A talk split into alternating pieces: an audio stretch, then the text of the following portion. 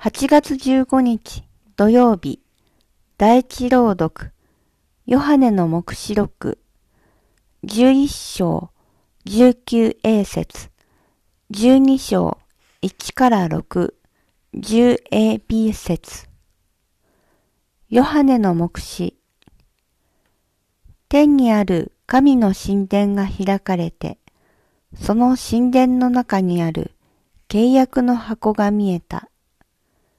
また、天に大きな印が現れた。一人の女が右太陽をまとい、月を足の下にし、頭には十二の星の冠をかぶっていた。女は身ごもっていたが、子を産む痛みと苦しみのため叫んでいた。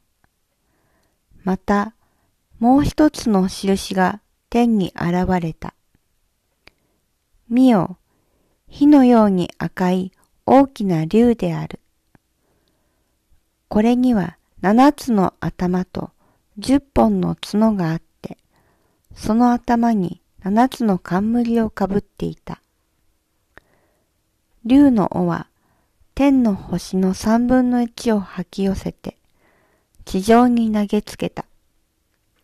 そして竜は子を産もうとしている女の前に立ちはだかり、産んだらその子を食べてしまおうとしていた。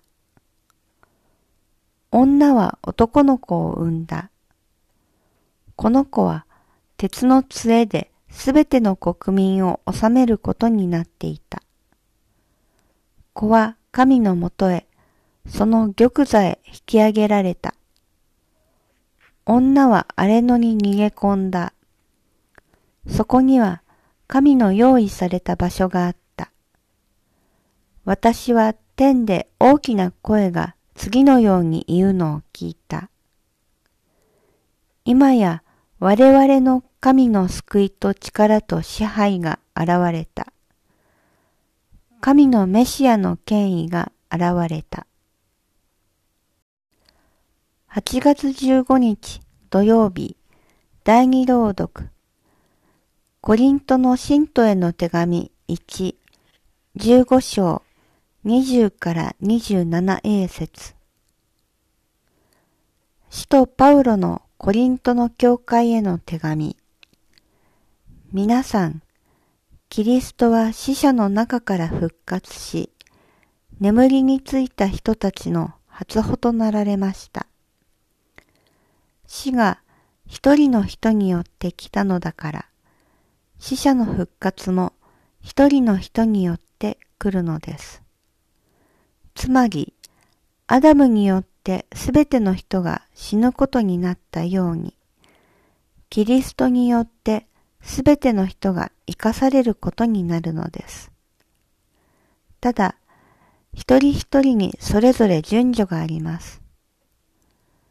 最初にキリスト、ついでキリストが来られる時にキリストに属している人たち、ついで世の終わりが来ます。